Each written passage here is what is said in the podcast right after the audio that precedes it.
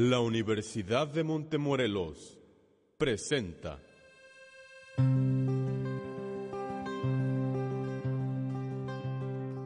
Permite que Jesús more en ti y Él te mantendrá contra el diablo. Oír el testimonio de lo que Dios ha hecho por ti.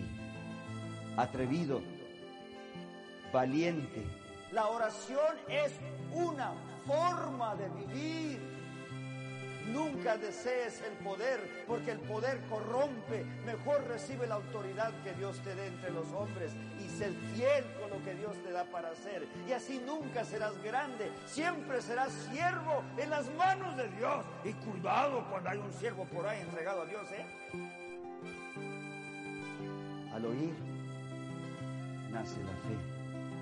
Esta semana hemos hablado de probar que Dios es bueno.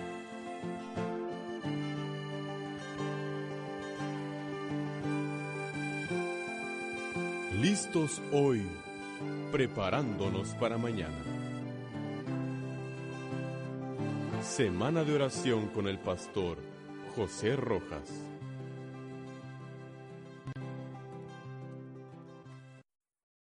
Jesús, más poderoso predicador de la historia, que con autoridad lanzaba demonios, sanaba la enfermedad, que aún los vientos y las aguas le obedecían. El que con pronunciar creó todas las cosas y fueron hechas. Ese hombre poderoso no fue conocido por su predicación. Uno pensaría, siendo el más poderoso comunicador de la historia, sería el más famoso, pero no, en los libros no está grabado como el más poderoso predicador. Eh, En, en, las tradiciones cristianas no se recuerda a Jesús como el más grande predicador o el mejor comunicador. No, Jesús no fue conocido por su boca. Jesús fue conocido por sus manos. Váyanse dando cuenta que donde quiera que Jesús iba, usaba sus manos. Para todo usaba las manos. Desde chiquillo se crió haciendo qué cosa? Predicando en las calles. Aunque sí lo hacía. se le conocía como el hijo del carpintero. Usaba las manos para cortar madera y tenía unos brazotes así, mire, andar pues sí, todo el día, pues, estaba fortote, como dice mi papá, tafudo. Porque fue carpintero y ocupaba sus manos. Jesús, en toda cosa Jesús fue nuestro ejemplo. Jesús por 30 años le metió duro al trabajo físico. Y por eso es que tú y yo vemos el valor de siempre tener oficio, siempre estar ocupados en el trabajo, porque ahí se aprende la disciplina, ahí se aprende uno a, estar comprometido a hacer cosas buenas para otra gente y para la sociedad, para a, conseguir el sostén del hogar, etcétera, etcétera. El trabajo es bueno. La persona que no trabaja, dice San Pablo, también no debe comer. Así como los esquineros se juntan para platicar en las esquinas día y noche, nunca trabajan, pero eso sí esperan que hayan tortillas y frijoles allá en la casa. Jesús fue nuestro modelo y nuestra inspiración en toda cosa. Imagínate el asunto y Jesús fue el modelo. Jesús fue el ejemplo en ese principio de la vida. Pues en, en, la ocasión que Jesús salió a buscar discípulos, primero llamó a los dos pescadores, a Pedro y su hermanito Andrés. Y sabemos que desde entonces fue llamando uno tras otro hasta que se le juntaron once.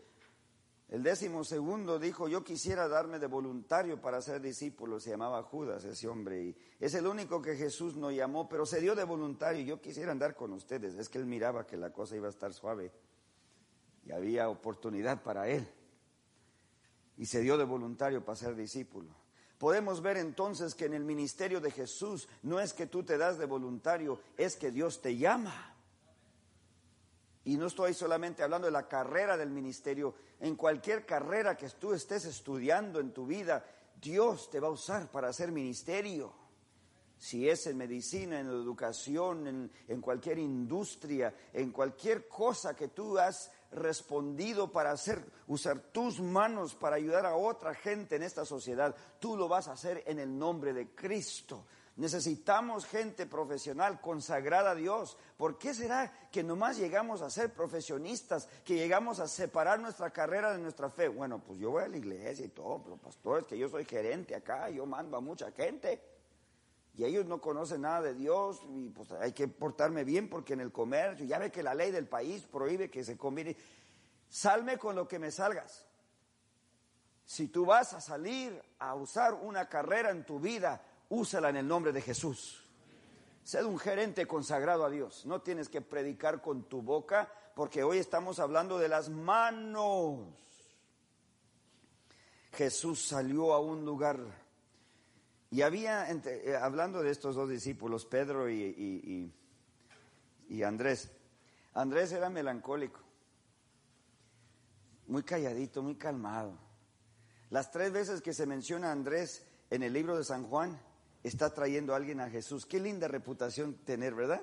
No se conoció por, por su oratoria, ni que, que, que podía contar las historias más curiositas, pero el calladito ese Andrés trajo al chiquillo con la lonchera para que comieran cinco mil hombres y sus familias. Eh, el mismo Andrés eh, eh, trajo a los griegos a Jesús y así. Andrés cada vez que se menciona está trayendo a alguien a Jesús o llevando Jesús a alguien. Siempre, siempre, siempre conectando a Jesús con la gente. Qué lindo, ¿verdad? Para el calladito. Pero su hermano Pedro era sanguíneo. Andrés, tú vas a su cuarto, todo en orden, abres el cajón y todo doblado, aún los calcetines doblados. Hasta olía bonito el cuarto, porque lo lavaba todos los días. Oye, ¿qué tanto trapear? No, hay que tener limpio, ya ves que aquí vivo. Pedro no, sanguíneo. En la fiesta, acá estaba en la esquina sentado Andrés, muy calladito y vergonzoso mirando la fiesta desde la distancia, echándose los taquitos, esas miniaturas que dan en las fiestas. No sé qué salsita les ponen ahí, mirando desde la orilla de la fiesta. ¿Y Pedro dónde se encontraba en la fiesta? Allá mero en centro, el que contaba las historias más curiosas, que se reía la gente tanto que hasta les dolía el estómago. ¿Te ha pasado eso? Oye, ya mejor cállate, ya, ni mirarlos, te da risa con mi puro mirarlos. Es cierto. Pero ve tú al cuarto de Pedro y antes de llegar ya lo puedes oler. Nada hay en los cajones más que bolas de no sé qué, todo sucio. Un calcetín parado en la esquina, que hasta truena cuando intentas doblarlo. El sanguíneo no es como el melancólico tan limpio y tan sano todo, no el sanguíneo un tiradero feo y mira, y fíjense otra diferencia muy grande entre sanguíneos y melancólicos. El sanguíneo es amigo de todos, pero no tiene amigos. El sanguíneo es muy popular, pero se la lleva en la soledad, muy triste, porque todos creen que tiene muchos amigos, pero no saben que el pobre, la pobre se la lleva ahí. Como quisiera tener un amigo verdadero. El melancólico tiene dos o tres amiguitos por vida moriría por ellos. Así que nunca vayas a traicionar al melancólico, se pone más triste todavía. Los coléricos y los, los flemáticos se van combinando entre esos dos grupos. O va más atraído para acá o más atraído para acá, pero ahí están los dos polos, el polo, no, no les voy a decir cuál es el del norte y cuál es del sur, porque muy seguido pensamos que el melancólico es el, el, que no debemos de hacer o él no es el deseable, pero váyanse fijando que a cada uno Dios nos dio una personalidad por una razón, porque Él sabía cómo tú ibas a poder compartir a Jesús como nunca antes. Imagínense si todos fuéramos iguales, qué mundo tan horrible sería. Qué bueno que hay variedad. Vemos que Dios es un Dios creativo porque ha hecho variedad y todos a la misma vez somos hechos a su imagen. Pues Pedro, al, seguir a Jesús como discípulo, le salió una areola ahí enseguida. Se volvió San Pedro, como lo veo pintado en los cuadros. ¿Se han fijado cómo se ven en las artes? Pues sí, tenían que estar parados ahí dos, tres días. Apúrale. Me cansé. Por eso salían hasta inclinados los pobres. Ahora es, a ver, una, dos, tres, ya, ya quedó el arte. ¿Verdad que sí? Pero pone así tres días, no. Por fin acá, y ya te pita una areola ya para salvar el momento quizás. Ay, los profes de arte se andan, no, no, no, no, así no era. Yo sé, yo sé. Me encanta el arte también, me encanta pintar a mí también. Pero en aquel entonces tenías que estar así. Y, por eso eh, ya se hizo una costumbre a través de los años de pintar a las personas y se imaginaban santos y por eso les ponían una areola. Y en eso salió de esto de San Pedro y ya dejamos de pensar de él como un humano, así como nosotros, un sanguíneo descuidado, malarrazoniento, ya un hombre hecho cuando Jesús lo llamó. Ya es demasiado tarde, ya soy hombre, ya no cambio. ¿Por qué seremos así, muchachos? No vayan a caer en esa tentación de volverse machos. No, que pues aguántate, pues así seré yo y así soy yo y que, ya ves que, que, Dios. Y No, Dios cambia vidas a mujeres y a hombres iguales. Ya no vuelvas a decir que así soy yo, así que aguántate. No, no, no, no. Así soy yo hoy, pero en las manos de Jesús. Él me hará más y más como Él. Pedro salió siguiendo a Jesús y siempre descuidando de su boca. Ya ve que el salguiño habla antes de pensar. El melancólico piensa mil veces antes de hablar una palabra. Para cuando el, el melancólico por fin dice algo es que ya es una poesía. Mira, quiero que te sientes.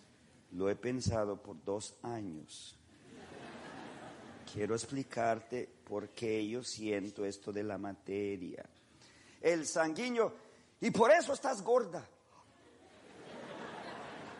Se le zafó. Ya me dijiste. No, no, mira, no, no quise.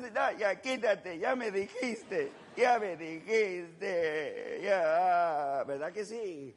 El sanguíneo es más descuidado que otra cosa con su boca. Así que ahí van mirando a Andrés y Pedro y salieron juntos con Jesús. Y en una ocasión Jesús estaba predicando, iba pasando eh, la gente y allí Jesús eh, terminó un tema increíble y gente se consagró a él y fueron sanados muchos. Entonces Jesús dijo, tenemos que ir para otro lugar, a otro pueblo. Mientras iban viajando, un hombre que había nacido ciego escuchó que Jesús iba viniendo pasando por un lado y comenzó en alta voz, oh hijo de David, ten misericordia de mí, hijo de David, ten misericordia de mí. ¿Y quién respondió primero? Pedro, oiga, Oiga, hey, hey, no ande molestando. El, maestro ya va tarde. Oh, ahí viene. Oh, hijo de David, ten misericordia de mí. Oiga, parece que usted no hace caso. No ande molestando. Pedro, le dice Jesús, ¿qué andas haciendo? Es que usted va muy ocupado. Pedro, ¿y qué desea usted, Señor? Nací ciego. Quiero mi vista, por favor. Y Jesús agarró polvo. Comenzó a preparar un lodo. Menos mal que el Señor no miraba lo que hacía. Preparó un lodo. A ver, ¿Sabe qué? Necesita irse a lavar. Váyase a lavar. Y ahí había para que este hombre que había nacido ciego responda en fe. Y él fue a donde él sabía que estaba el agua y al lavarse la cara por primera vez en su vida pudo percibir la luz y de allí puedes percibir el color, las imágenes y pegaba grito de alabanza a Dios porque pudo ver, el ciego ya no era. Pedro se quedó atónito. Pero fíjense que Jesús nunca lo regañó, aunque pareciese. Jesús siempre permitió que él aprendiera de sus errores, de esa boca que parecía que no, no sabía detenerla. En otra ocasión, Jesús estaba enseñando por acá y mientras él se sentaba enseñando, ya, pues ya ha parado tanta hora, por fin se sentó por ahí y siguió predicando y la gente encantada, pero unas mujeres vieron, mira, ya está, llevemos a los muchachos para que los bendiga. Y ahí vienen con sus niños. ¿Y quién respondió primero? Pedro, oigan, hey, ¿a dónde van con esos chiquillos? No, no, no, no, no, no, no. Miren que están, está ocupado. Para eso está el cuarto de madres. Llévenselos. A mí nunca me ha gustado el cuarto de madres, aunque tiene su necesidad. Es que los bebés no saben cómo estar sentaditos cuatro horas sin decir nada. Son bebés. Pero a mí no, nunca me gustó el cuarto de madres y prefiero un niño en la iglesia chillando que un niño en la casa chillando. Y bendito sea Dios, pero soy yo diferente, no me hagan caso. Y ve este Pedro regañando a las mujeres, no traigan a ese niño, miren qué falta de orden. Y Jesús le dijo, Pedro, tráeme al chiquillo. Maestro, es que usted ya ve medio tema y ahí se iba acercando al punto y no, no, no, tráeme al niño. Sentando al niño en su rodilla, Jesús les dice, ven este niño. Este niño confía en sus padres 100%. Mi papi dijo, ¿es cierto? Yo voy a ser grande, más grande que tú. Mi papi puede pegarle a tu papi. Para un niño, su mami su papi es, es lo mero. Y lo que mami y papi dicen es la mera verdad. ¿Por qué es que al crecer más nosotros y al volvernos adultos dejamos de creer menos y menos en Dios? ¿Cómo puede ser que de niños sabemos, Jesucito me quiere, yo sé que Dios me quiere, Diosito, Él me quiere mucho? Pregúntale a un niño si Dios le quiere. Y al ir creciendo, entre más viejos nos ponemos, menos estamos seguros si Dios nos quiere. ¿Se han fijado? Que el diablo como nos sugiere día tras día que lo que sabemos nosotros con certeza desde la niñez, ahora no estamos seguros. Jesús dice, el que tiene la fe de este niño será salvo. Y la gente dijo, amén. Y luego les dio la sacudida. Y el que no tiene la fe de este niño no será salvo. Es grande y profundamente sencillo lo que un niño hace. Un niño confía totalmente en el adulto. Así nosotros podemos confiar totalmente en Dios, como un niño, depender de Dios. Yo no sé por qué la tragedia nos ocurre, yo no puedo comprender por qué esta aflicción, pero yo sé que Dios está con nosotros. Pedro se quedó conmovido. Ay, ay. En otra ocasión, ¿se acuerdan? Iban cruzando el mar de noche. Se vino la tormentota y todos estos pegando ese grito extraño que pegan los hombres cuando se asustan porque nunca han practicado llorar. Y de repente allá viene Jesús caminando sobre las aguas y dijo, no se preocupen, soy yo. ¿Quién respondió primero? Pedro, no se dice así, Pedro. ¿Quién respondió primero? Pedro. No van a olvidar a ese muchacho, ¿eh? a Pedro. Y Jesús dijo, vente. Y ahí va Pedro.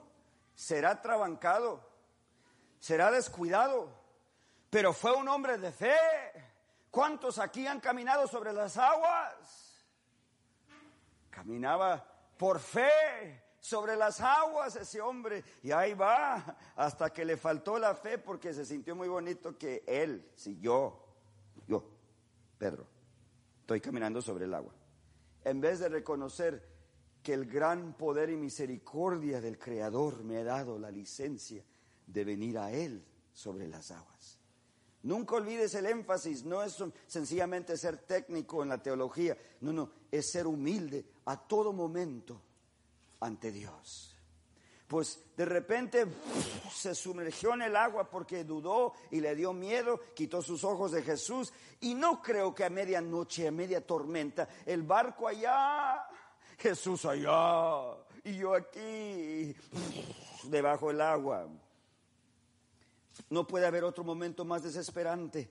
Y fue cuando Pedro le quiso explicar a Jesús, ¿verdad? Así fue. Señor, permíteme darte mi explicación por mi falta de fe esta noche. Así fue, así dice la escena. No, se está ahogando. O sea,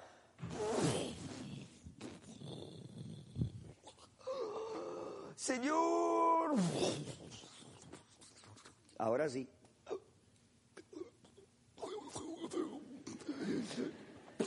Sálvame. Y sintió una mano que lo sacaba del agua y lo restauró de su fe porque no está registrado ahí que regresaron nadando al barco. Ya él un poquito más remojado. Regresaron caminando al barco y Jesús le dice, ¿por qué dudaste? ¿Por qué dudaste? Y subiéndose los dos al barco, Jesús calma la tormenta violenta, levantando las manos. Cuando el ciego, ¿qué usó Jesús? Las manos. Cuando trajeron al niño, ¿qué hizo Jesús? Lo tomó con sus manos. Se murió la hija de Jairo, ya iban corriendo a la casa de Jairo, ya llegaron tarde, está muerta, pero la tomó de la mano. Levántate, levántate. Denle de comer, miren que tiene hambre. Pero Pedro tenía que aprenderlo a través de las manos. Para todo tenía respuesta y tuvo que darse cuenta que nosotros no siempre tendremos la respuesta. es Dios el que nos la da. Pues por fin, hay, poco tiempo, ya los esperan en, en el aula de clase. Jesús se encontraba en una última cena con sus discípulos. Ellos no sabían que era su última cena antes de morir con ellos, porque sí cenó muchas veces con ellos después de resucitar por 40 días. Pero en esa noche, ellos sintiéndose ya más listos de que Jesús iba a volverse el Mesías, porque ya desde el domingo lo recibieron en el burrito en Jerusalén y andaban todavía con que yo voy a ser el primer del reino y no, no, que yo y que Pedro se los tomaba a todos. Yo, que no le guste, a ver cómo nos arreglamos. No, no, no, no, no ya, ya dale por su lado para que no te pegue. Pero Judas sabía, yo voy a ser, yo voy a ser. Cada uno tenía su plan de cómo iba a ser el primero del reino. Y Jesús ahí mientras comía con ellos en esa última cena de, pan sin levadura, con el juguito, y acostumbraban siempre eh, estar solemnes porque era una noche especial, recordando cuando Dios los libró de Egipto. Y Jesús anuncia, uno de ustedes me va a eh, traicionar esta noche, y ya conocen la historia de cómo es que por fin Judas se fue, pero entonces Jesús les dice al grupo, todos esta noche se van a escandalizar por razón de mí y me van a abandonar. ¿Y quién habló primero? Pedro. Y Pedro dijo, pero Señor, yo nunca te abandonaría. Y los otros discípulos, yo también, yo nunca, nunca. ¿Ven? Esperaron a que Pedro le hiciera primero. Y hizo bien, así que todos se metieron. Yo también, yo nunca te abandonaría. Yo, yo también. Y Jesús se dirigió a Pedro, ven para acá, mi hijo, mira, esta misma noche, antes de que el gallo cante dos veces, me vas a negar tres veces, le vas a ganar al gallo. Señor, ¿cómo se le ocurre decirme eso a mí? Yo lo amo a usted. Y era cierto. Pedro amaba a Jesús. Yo lo amo a usted. ¿Cómo se le ocurre decir? ¿Cómo, cómo se le... Yo hasta muero por usted. Pedro, cuando ya te restablezcas, apacienta mis ovejas. Y lo abrazó. Terminaron la cena y cantaron un himno y se fueron a dónde? Al monte de las olivas, al jardín de Getsemaní, donde siempre le encantaba orar. Y ahí Jesús pasó un estrés tan inexplicable, porque ahí se comenzaron a cumplir ya las profecías de Isaías, las profecías mesiánicas. Todos nuestros pecados fueron puestos sobre él. El que nunca hizo pecado fue hecho pecado por nosotros y la carga de pecado nos separa de Dios. El que había sido con Dios desde, desde que nunca hubo principio por la eternidad, ha sido con Dios. Por primera vez se estaba separando la presencia de Dios de él y él clamaba Padre, Padre, quítame esta copa de encima.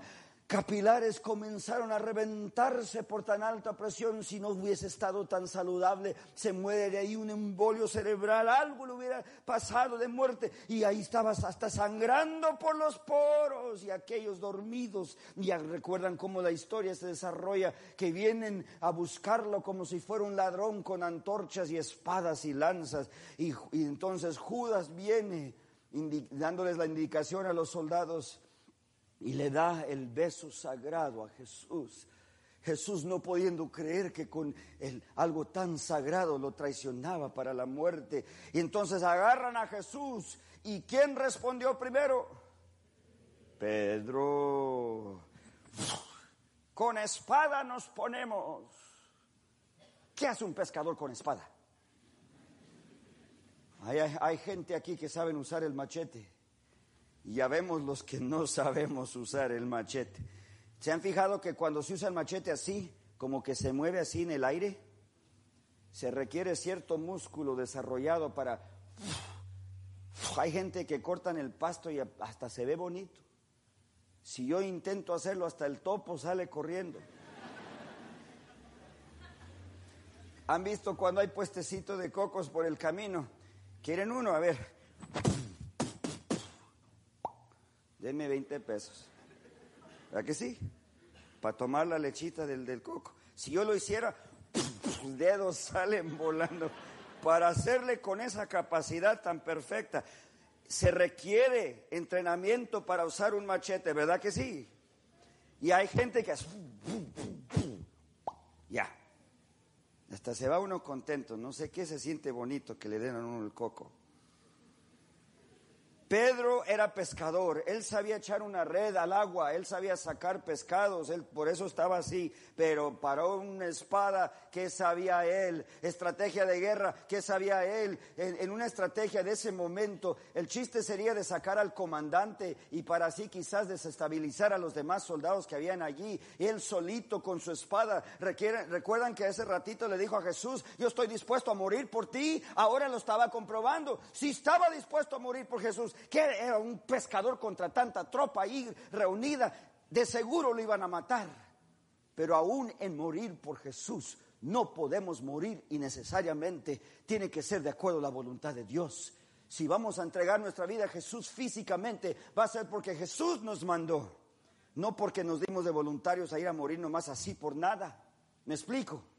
Y las cosas espirituales, espiritualmente se disciernen. Si algún día Dios llama a alguien aquí a entregar su vida por él, de misionero o de, obra por allá en un pueblo peligroso donde golpean a los evangelistas, si Dios acaso te llama a ti, tú lo sabrás en tu alma, pero no vayas innecesariamente. Yo he trabajado con pandillas, a mí me han tirado balazos cada rato y se ofende uno bien feo. Es de grande ofensa cuando le tiran balazos a uno, escuchar ping, ping, ping, ping.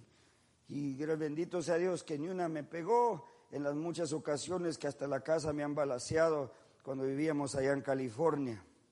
Dar tu vida por Jesús tiene que ser la voluntad de Dios y no la tuya. A ver, a la espada, a ver quién se me pone. Y en vez de intentar hacerle daño al, al comandante allí, no le tocó al primero, el que le quedaba más cerca que de casualidad era el siervo de uno de los sacerdotes. A ver, a ver, le quiso dar en la cabeza y nomás le voló la oreja. Dice ahí en la Biblia, nomás le cortó la oreja. Y Jesús, Pedro recogió la oreja, alza esa espada, se la pegó otra vez. Qué lindo es Jesús, ¿verdad que sí? Nunca se han quedado dormidos y se les dobla la oreja.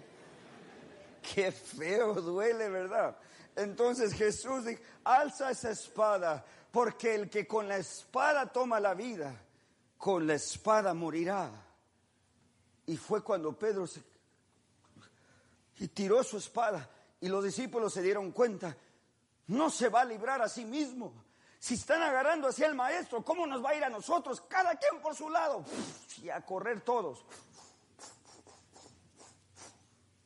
Y Jesús quedó solo y lo amarraron. Comenzaron a bofetarlo allí en el jardín. Alguien le arrancó una porción de su barba con la mano.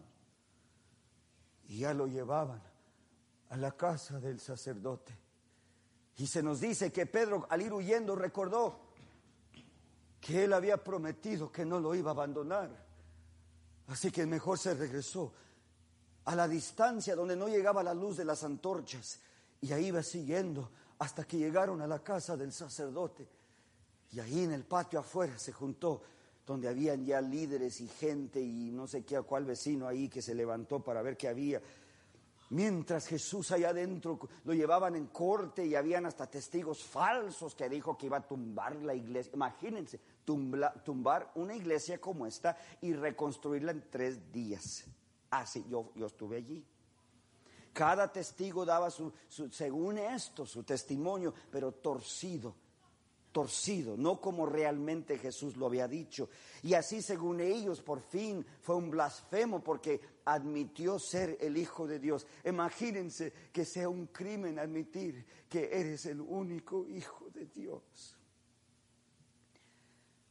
Y lo condenaron y lo golpearon tanto que mientras allá afuera alguien, cuando ya prendieron la fogata a las 2, 3 de la mañana, porque ya ven que se viene lo fresco, ya estaban ahí acercándose para intentar secarse por la humedad también. Y por fin alguien dijo, ¡eh, eh, hey! Apuntándole a Pedro. Y todos se fijaron. Tú eres uno de ellos. ¿Uno de quiénes? Discípulo. De, de, que, ¿Qué? Yo no sé de qué hablas tú. Y se dieron cuenta todos en ese momento. Este es Pedro. Todos sabemos. Con esa boca todos sabemos. ¿Le oíste el tonito? Pues Pedro. ¿Cómo? Pedro. Entonces, otro dice ahí en el libro de San Juan, el primo, el, pariente de aquel a quien le había mochado la oreja. Tú eres aquel hombre. Le mochaste la oreja al primo. Yo te vi. Uno nunca olvida la cara de aquel quien le hizo daño a nuestra familia. Cuando me mataron a mi hermano en Los Ángeles, los policías no investigaron para nada.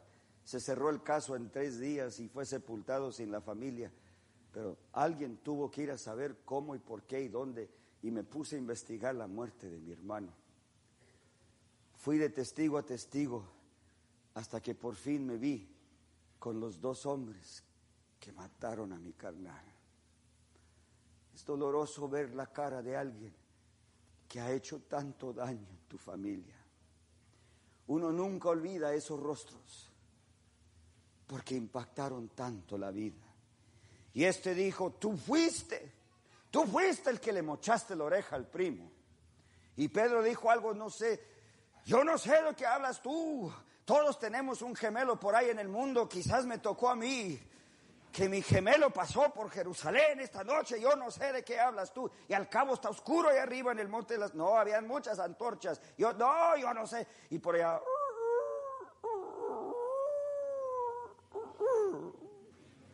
Aquel gallo rojo que se hubiese jubilado hace años, ya gordito, que ya apenas anda ese gallo, y, todavía para tratar de inspirar... A, los otros gallitos que van madurando y que, todavía no les cambia la voz a esos gallitos. Ese rojo se pone todavía a dar el ejemplo. Entonces fue cuando una persona dijo, hasta tu manera de hablar, este es Pedro, este es Pedro. Tu manera de hablar indica que tú eres uno de ellos. Qué lindo, ¿verdad? Si alguien algún día te acusa de ser cristiano, no lo vayas a negar. Quizás hay suficiente evidencia para comprobarlo. Cristo en ti se ve. Su manera de hablar lo entregó. Aquel mal hablado se había vuelto una persona que hablaba como Jesús. Algunos sugieren porque era Galileo también, pues tiene el tonito de por allá. Ya ven que de una colonia a otro estado hay tonitos. Los del sur, los del norte, los porteños, ahí andamos, los tonitos. Y los galileos se distinguían por su tonito, pero no era tanto su tonito, era también que hablaba como Jesús. Oh, a que Jesús, van a ver, comenzó, comenzó a echar unas palabras de este tamaño ahí. Llévense los niños, ay, niños. Y se asustaron y, oye, este es Pedro. Sí, es Pedro. Sí. No se está echando malas razones. Imagínense confirmar que ya es Pedro. Y está echando malas razones para tratar de convencerlos de que no es Pedro. Ay, hermanos, hermanas, si ven a Cristo en ti, dale gracias a Dios. No lo niegues. Y ahora lo está diciendo por la tercera vez, negando a Jesús cuando...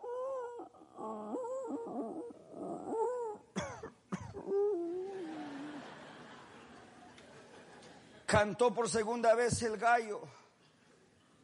Y se nos dicen deseado todas las gentes que en ese instante, al estar maldiciendo, al cantar el gallo, en ese momento llevaban a Jesús ya al pretorio de Pilato y los ojos de Jesús se conectaron con los ojos de Pedro, todavía la maldición en su boca. Y Jesús lo miraba ya golpeado, hinchado y sangriento. Y lo miró con los mismos ojos de cariño y amor y perdón que le había dado ya tres años y medio. Y Pedro salió corriendo de ese lugar, allá mismo donde Jesús había sudado sangre y en esa piedra todavía manchada de sangre fresca, allí dice que este hombre lloró amargamente. Para muchos ahí termina la historia, pero al siguiente día agarraron a Jesús y lo clavaron sobre un madero y estos allá en el aposento alto escondidos, los discípulos, y se imaginan lo que los demás dijeron a Pedro, ya supimos, también nos vas a maldecir a nosotros. Oye, tú y tu boca. Ahora quedamos todos mal. Hasta, y tú, y eso es que todos fuimos testigos. Tú lo negaste con malas razones al haberle prometido que no lo ibas a negar. Según esto, aquí vamos a morir por ti. Ya ven cómo son los hermanos muy descuidados cuando uno de nosotros cae. Si una persona entre nosotros cae, hermanos, en pecado, no es tiempo para criticarlos y condenarlos, es tiempo para ayudarles a levantarse. Si te toca a ti caer en el pecado, lo peor que te puede pasar es que, no, mira, ya, no, no, no vengas a mi cuarto. No, no, no, no, no, tú andas mal. No, nunca. Los discípulos, no, no, no, no, vete a tu esquina. Ahí párate y piénsalo. Y con horror todos miraron hacia la ventana cuando Jesús murió y se oscureció el cielo y temblaba la misma tierra a la muerte de su creador. Ay, qué sábado tan largo fue para Pedro también un sábado inexplicable, sabiendo bien que hasta con malas razones negó a Jesús. Así como Jesús había previsto, no es que Jesús quiso que así pasara, es que Jesús sabía que iba a pasar. Entonces, pasando el sábado, muy de mañana, el domingo, ahí viene aquella María para decir que ya se resucitó, pobrecita, que también ella se volvió loquita con la tensión del trauma. Y, y entonces, cuando ya reportó ella que no estaba en la tumba, salieron corriendo. ¿Y quién llegó primero? Los pesqué. Dice la Biblia que llegó Juan primero porque era más joven. I got you. Ya les va a dar miedo, ¿verdad? Salieron los dos, Juan y Pedro, corriendo, pero dice la Biblia porque Juan era más joven, él llegó primero a la tumba. Váyanse fijando, cuidado, va a haber examen mañana, ¿eh? Llegando a la tumba, la encontraron vacía y regresaron con el reporte, ya no está, se lo robaron.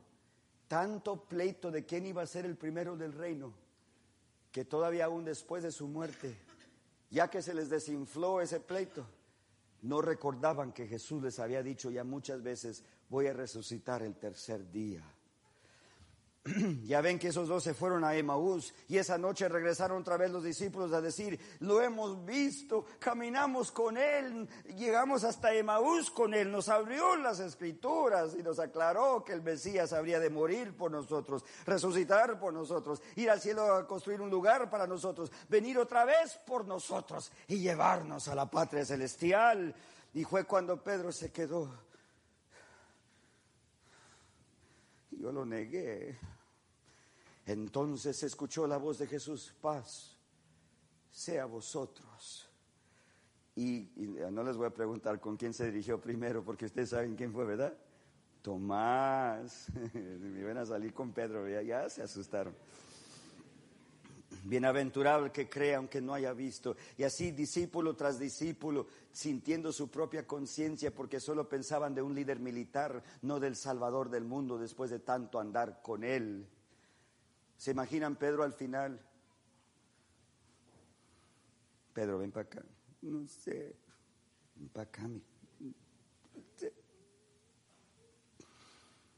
Señor, acerca lo de, lo de noche, lo de, lo de jueves. Déjeme explicarle cómo.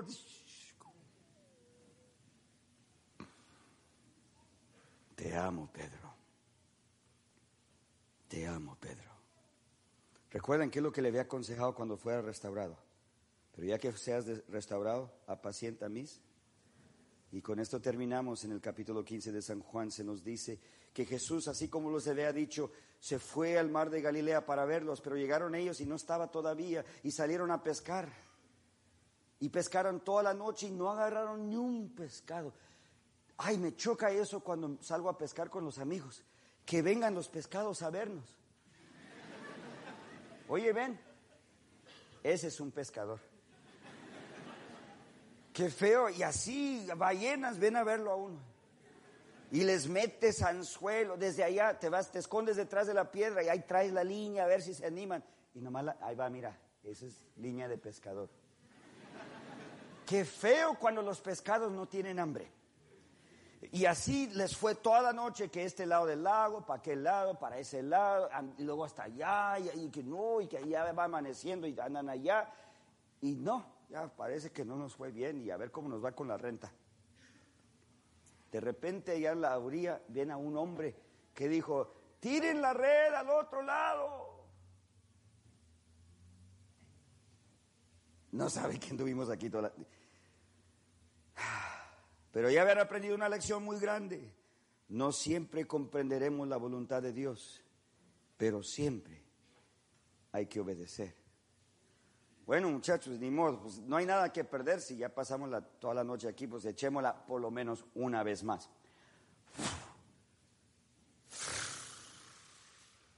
Y como que se soltaron un chiflido allí, las mismas aguas se movían, todos los peces se vinieron corriendo hacia la red y voluntariamente se volvió violenta el agua. Y, Uy, ¿qué está pasando aquí? vénganse a ayudar, todo, se va a romper la red. Y entonces fue cuando Juan dijo, con razón, es el maestro. Y pueden ver la escena. Pedro dijo, ustedes váyanse, ustedes váyanse, ahí los alcanzo. ¿Cómo se sentía Pedro? Aquí me hago, me la hago larga con los pescados y, allá que, porque le tenía pena todavía andar con Jesús porque hasta con malas razones lo negó en público y todo el mundo sabiendo que era él, sin duda. Pero cuando vio que la red ya se iba rompiendo, ¿sabe qué? Me, arrepiento, se va a romper la red, ayúdenme. Y ahí vienen y, un pescaderío ahí tremendo. Miren, así, cienes. Y Jesús ya tenía una fogatita hecha allí con pescadillos para la casa, ya tronando allí con cebollita, un pedacitito de ajito, no sé qué ahí de cilantro, no sé qué tanto le echó allí Jesús. ah, un alteroncito de tortillas a un. Todos comieron y aquí termina la historia. Ya se juntó mucha gente. Y ante toda esta gente Jesús le pregunta a Pedro, Pedro, ¿me amas más que toda esta gente? Ya pueden ver los discípulos. A ver, a ver, échale malas razones. Señor, tú sabes que yo te amo. Apacienta mis ovejas, Pedro. ¿Se acuerdan de esa frase? Le preguntó la segunda vez, Pedro, ¿me amas más que toda esta gente?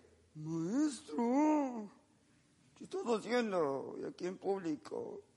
Tú sabes que yo te amo, Señor. Apacienta mis corderos, ovejas, adultos, corderos, jóvenes. Interesante que Dios ahí, Jesús, distinguió entre las edades.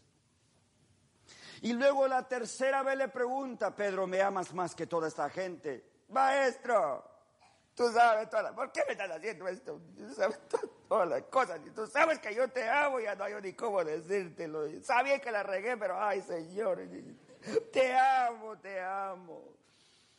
Apacienta mis ovejas, apacienta mis ovejas. ¿Cuántas veces negó Pedro a Jesús? Tres veces en público. ¿Y cuántas veces le dio Jesús para restablecerse en público? Dígame si Jesús no cuida a los suyos. ¿Y con qué lo hizo siempre? Con sus manos. Saben que Pedro, aquel hombre mal hablado, aquel hombre descuidado, se tornó uno de los más grandes predicadores de la era cristiana un apóstol que participó del día de Pentecostés, que se tiró sermonazos en diferentes idiomas, ya que el Espíritu Santo descendió sobre él, y más de tres mil se bautizaron el primer día con los apóstoles llenos del Espíritu Santo.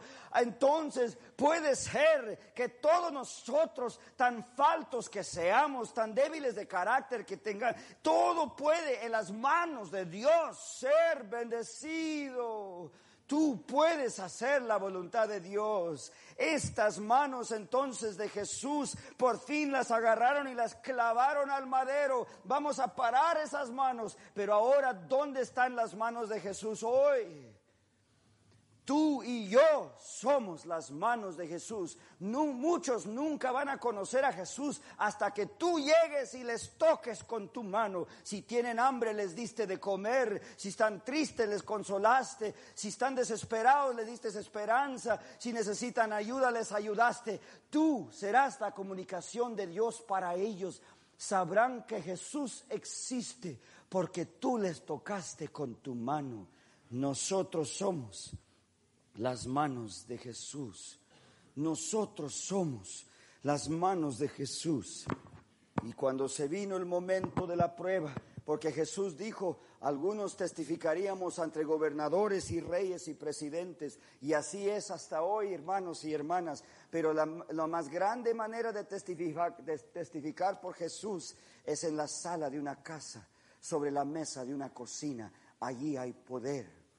Pedro por fin lo condenaron a la muerte y lo clavaron a un madero igualito que Jesús. Lo clavaron a una cruz. Y ya iban levantando la cruz de Pedro. Y él recordaba que así levantaron a Jesús y exclamó, por favor, por favor, no soy digno de ser crucificado como Jesús fue. Por favor, no me crucifiquen como Jesús fue crucificado. No soy digno. Tan humilde se había vuelto este hombre Dijo, dijo, mejor volteé en la cruz. Pedro fue crucificado boca abajo y así entregó su vida por el Maestro. Cumplió lo que él mismo había dicho, Señor, yo estoy dispuesto a morir por ti. Pero no fue la voluntad de él, ¿cuándo sería? Fue la voluntad de Dios. Y ese hombre, Pedro, por algo le pusieron San Pedro, no porque fue más santo que tú y yo, pero porque llegó a inspirar a millones de personas en el nombre de Cristo. Las manos de Jesús somos nosotros. Conectar los juguetes.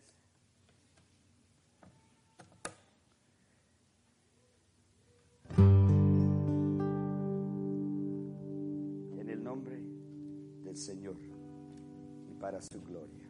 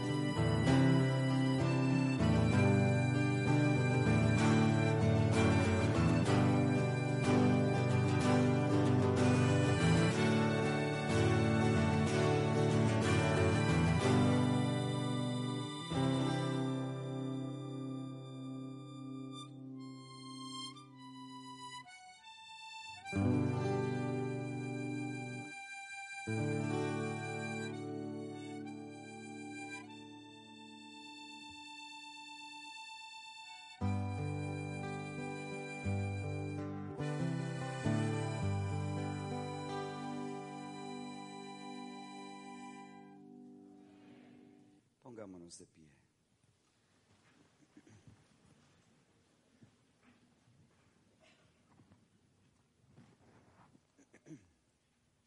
Oremos juntos. Gracias por tus manos, Señor. Manos cariñosas. Manos de Jesús. Manos que nos salvan. Señor, gracias que en ti hay el ejemplo de todo, en todo, para nuestras vidas. Todo lo que pide de nosotros, tú mismo lo hiciste. Así que hoy, Señor, tomamos estas manos, estas vidas, y las dedicamos a ti. Que estas manos que tantas veces te han negado, ahora reflejen el carácter de Jesús, como está predicho en las Escrituras, en la pluma inspirada, que cuando el carácter de Jesús sea perfectamente reflejado en su pueblo, entonces Él vendrá. Cumple, Señor, esa profecía a través de estas manos que otros vean a Jesús, ya que tanto oír de Él. Es tiempo de verlo en nuestras comunidades, nuestras, en nuestras vecindades, en nuestras iglesias, en nuestro campus. Señor, nos consagramos a ti, que la gente pueda ver el sermón mucho, mucho antes de haberlo escuchado. Despídenos ahora a la clase y bendícenos en todo lo que hacemos en el trabajo en este día. Rogamos en el dulce nombre de Jesús. Amén. Quisiera decir que agradezco su paciencia esta semana a los profesores. Les pido disculpas que sus estudiantes llegaron tarde cada rato a la clase. Que Dios bendiga a cada persona y que Dios bendiga tus manos.